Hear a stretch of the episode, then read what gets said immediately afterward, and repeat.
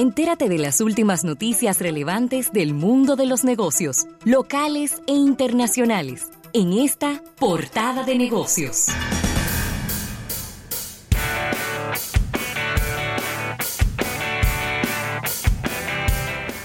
Bien, 809-539-8850, número de contacto para que estés con nosotros aquí en esta portada de negocios. Así es, Rafael. Y mira, eh, me, me, gusta mucho esta, esta noticia que estoy viendo porque se relaciona con lo que siempre hemos escuchado, que la gente aprende no de lo que le dices, sino del ejemplo que le que le muestras, ¿no?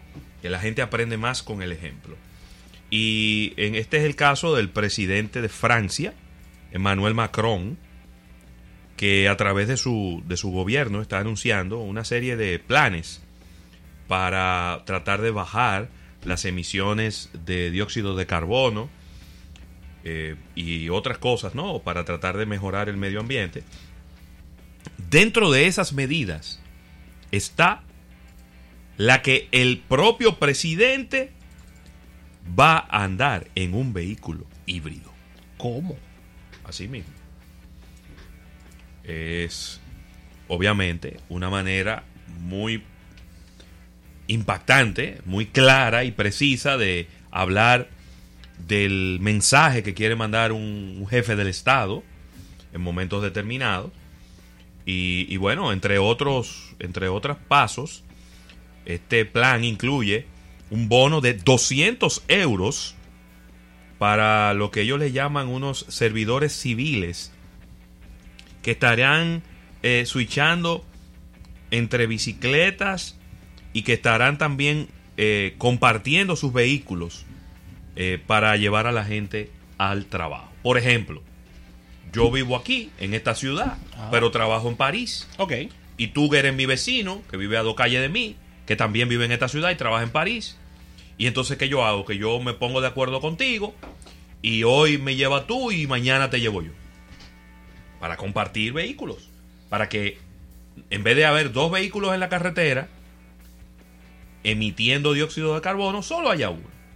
Y eso pudiera multiplicarse, ¿no? Porque en un vehículo pueden ir cuatro personas. Es decir, que es muy común en Europa que las personas no viven en la ciudad donde trabajan.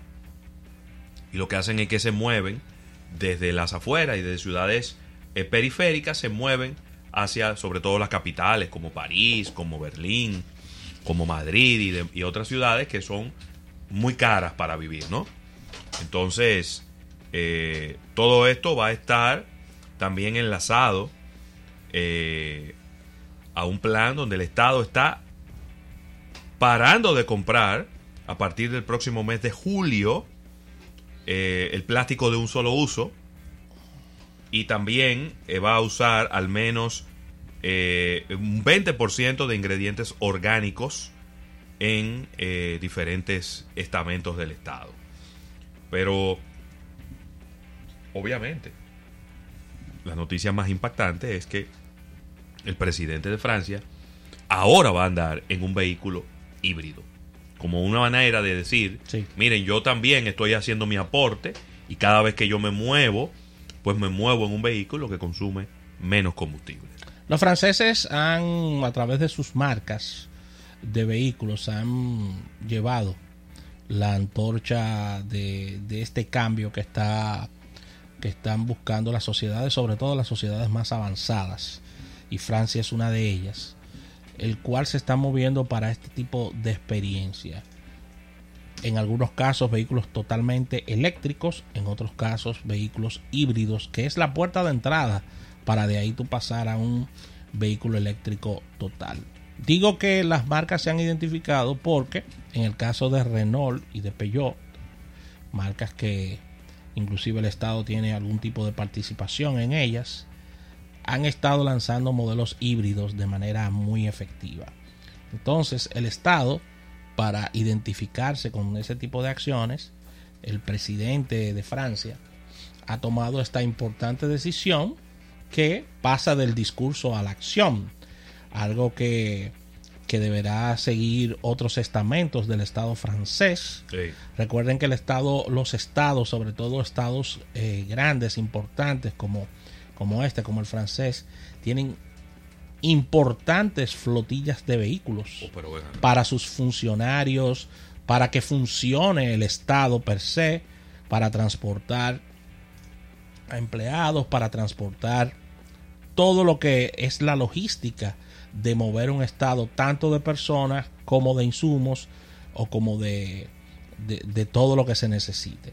Entonces este es un paso importante, un paso que va con, con la identificación de una marca país y aplaudimos este tipo de acciones por parte del presidente de Francia.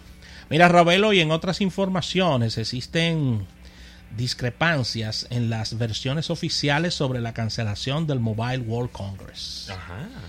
Una vez anunciada la cancelación que se dio en un breaking news dado por Isaac Ramírez en, el día de ayer, una vez anunciada la cancelación por parte de la GSMA y las administraciones eh, públicas implicadas, han tenido que dar la cara en una rueda de prensa y aportar sus versiones de cómo se ha llegado a este punto para superar lo que es esta enorme pérdida que va a tener la ciudad de Barcelona.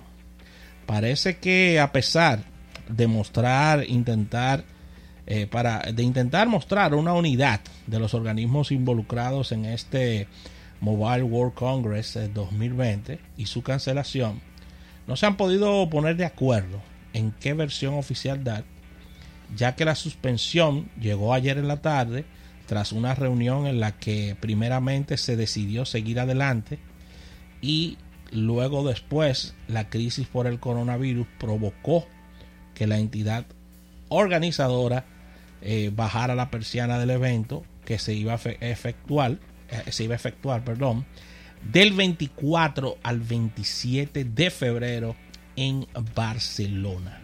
Eh, ya se conocen las cifras de pérdidas que supondrá la cancelación de este evento. Estamos hablando de unos 492 millones de euros que estará perdiendo la ciudad de Barcelona en, estos días del evento y 14.100 puestos de trabajo de manera temporal, entre otras eh, cuestiones importantes como tienen que ver toda esta cadena de, de servicios que se presta para este importante evento. Mm. Una vez anunciada ya la cancelación y las administradoras públicas implicadas han tenido que dar la cara debido a que ha sido un trastorno de, de, de todo esto y han tenido que aludir que han sido eh, razones de fuerza mayor y ha sido un dolor de cabeza para no solamente para la GSMA, sino mm. para la, alcaldía de Barcelona, que se ha llenado de personas buscando explicaciones y buscando... Pero ¿qué era lo que ellos querían hacer? Un evento fantasma. Pero la lista de empresas iban por 20 ya. Sí. 20 empresas que no iban a participar. Y tú puedes estar seguro que a medida que iban, siguieran avanzando los días, más empresas iban a decir que no iban a participar. Entonces, ¿qué, sentido tiene hacer un evento si la, la si es un cacarón, un cacarón vacío lo que tiene Barcelona? La Fira de Barcelona es un local donde se hace evento, pero si las empresas no van, ¿qué iban a mostrar? Es que, claro, yo entiendo que eh, probablemente las personas, los propietarios de los hoteles, de los hostales, de los restaurantes, estaban aspirando a que en esta fecha, como ocurre todos los años, iba a haber una afluencia grande de turistas de, buen poder adquisitivo, que son la gente que van a esa feria. Pero independientemente de todo eso, ¿cuántos años ellos tienen armando una huelga cada vez que hay un Mobile World Congress? Llevan como cinco años en línea. Entonces ahora resulta que le molesta que se haya cancelado el evento. No, el Ayuntamiento de Barcelona. Ah, yo, lo, mucho, lo mucho Dios lo ve. Cinco años haciendo una huelga cada vez que había un Mobile World Congress. Y la vez que tú y yo estuvimos allá en el año 2012, tuvimos que caminar cinco kilómetros para llegar de la fila donde se hacía anteriormente, que era en el Palacio de Montjuic. Tuvimos que caminar hasta el hotel porque no había taxi, no había carro, no, No había, había tren, nada. no había nada. Y cuidado, porque fácilmente te agarraban un grupo de los que estaban en huelga ahí y te metían un zafacón en la cabeza. No, por unos tipos revoltosos en la calle haciendo una huelga. Sí, eh. Entonces, qué bueno que ahora les llegó la hora de abrir los ojos y ver qué importante es el Mobile World Congress para que lo cuiden de aquí en adelante. Dice, dice el ayuntamiento de, de Barcelona que no hay ninguna causa local como de seguridad o de, o de otro tipo para la suspensión del mismo. Ajá. Pensamos Ajá. que debió de haberse hecho. Como bien dice Ravelo, lo iban a hacer vacío porque Yo principal- hago un cumpleaños en mi casa. Yo vivo en Villamella. Y en Villamella estoy esperando a todos mis invitados. Pero ¿qué resulta? Que todos mis invitados vienen del distrito. y vienen en metro. Y viene y empieza a caer un diluvio en el distrito. Y la gente dice, loco, pero que yo no puedo salir de mi casa porque está cayendo un aguacero. Y tú dices, no, pero aquí está todo bien. Pero es que el problema no es que donde tú estés todo bien. Es que, ¿cuál es la realidad de los invitados tuyos, de las personas que iban a participar en el cumpleaños en tu casa? Entonces, si, la, si hay unas condiciones que no se han dado para que la gente se mueva a un evento, ¿eh? ¿Cómo quieren que se dé? Entonces, Ella- que, que dejen todo eso, eso, eso son Ella- vaina política, echándole un guarare al alcalde ahora. ellos, ellos están eh, diciendo que no hay ninguna alarma sanitaria ni en Barcelona, ni en Cataluña, ni No. en España. Pero en el resto del mundo sí. En el resto del mundo sí. Emergencia, emergencia de salud, Claro. declarada por la Organización de las Naciones Unidas. Y hoy se, y hoy se multiplicó. Vamos a ver.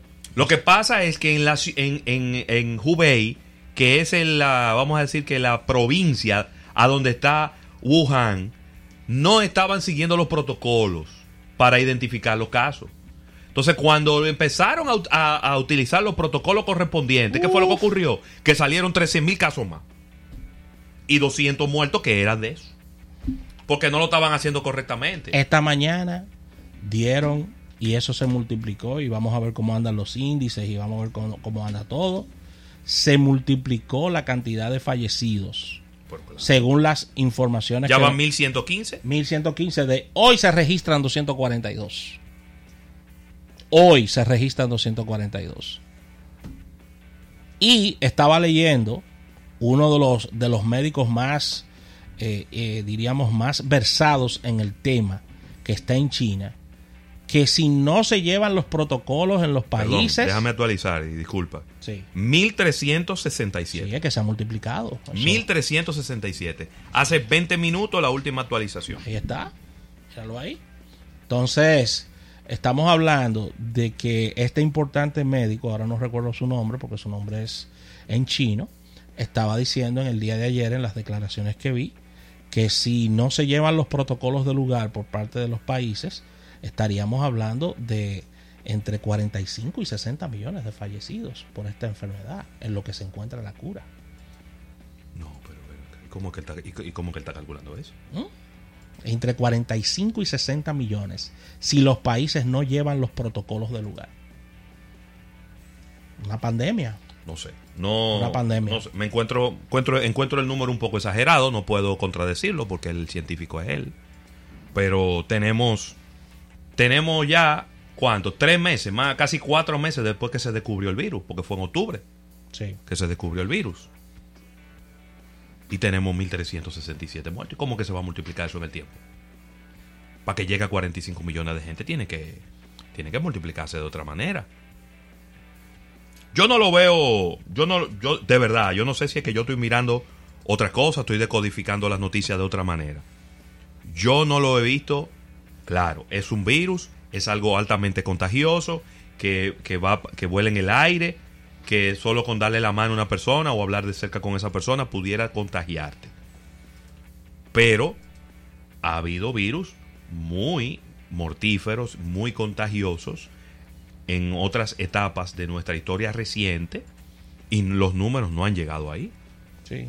Entonces yo no tengo por qué pensar que... Porque el, ¿Cuánta gente ha matado el SARS? Hay que buscarlo. ¿Me entiendes? Pero en, en el año, en el pico donde más gente mató, fueron como unas 15 mil personas. Entonces no, está- no estamos hablando de algo que, que va a ser como, como la, eh, eh, estas enfermedades en- a principios del siglo, Sí. del siglo XIX que mataban millones de personas. No creo que lleguemos ahí, ¿no? Así que esperemos que no sea así. Eh, los países han estado tomando medidas muy fuertes, excluyendo la República Dominicana. Estaba viendo medidas, por ejemplo, que ha tomado los Estados Unidos de que no se permite la entrada de, de personas chinas a Estados Unidos en- que hayan viajado que hayan viajado de Estados Unidos hacia China en los últimos 14 días. Sí, porque es el tiempo de, la- de- de incubación. Exactamente. Me- eh, se le está prohibiendo la visa por parte de Japón a nuevos, eh, nuevos, diríamos que, que pretendientes de visas eh, chi- eh, para viajar a Japón por parte de China. Sí. O sea, hay medidas que se están tomando de manera muy y, efectiva. y ni hablar de las aerolíneas, que prácticamente todas las aerolíneas occidentales Están han suspendido su vuelo desde hace ya un buen tiempo. Exactamente. Entonces yo creo que se ha, se ha eh, vamos a decir que hasta cierto punto se ha controlado bastante rápido el, la- el contagio. De todas maneras, estamos hablando de que eh, el principal foco del contagio es un país con 1.400 millones de gente. Sí. Entonces, Y un país que no, que no da, que no da las informaciones eh, precisas, porque hay mucha confusión en, la- en las informaciones. Porque yo escuchaba a este médico. pero la Organización Mundial de la Salud está de cabeza ya. Sí, Sí, pero- ellos- ellos no tienen opción ya. Fíjate cómo Sí. inclusive estos 13.000 casos y más de 218 fallecidos tienen que salir a la luz pública precisamente por eso. Porque es que la Organización Mundial de la Salud está ya metida.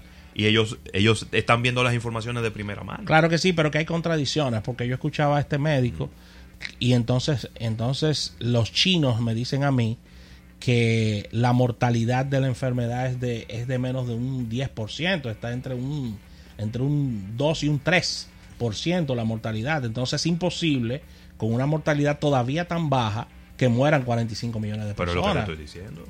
Es lo que te estoy diciendo. Ahora ya si tú me dices que es un 35 la mortalidad, ya ahí no debemos alarmarnos, no, debemos de, de agarrar un cohete y no para otro lado, pero, pero no es la situación. Claro. Así que con esta información cerramos esta portada de negocios. Vamos a un pequeño break y al retorno venimos con más en Almuerzo de Negocios.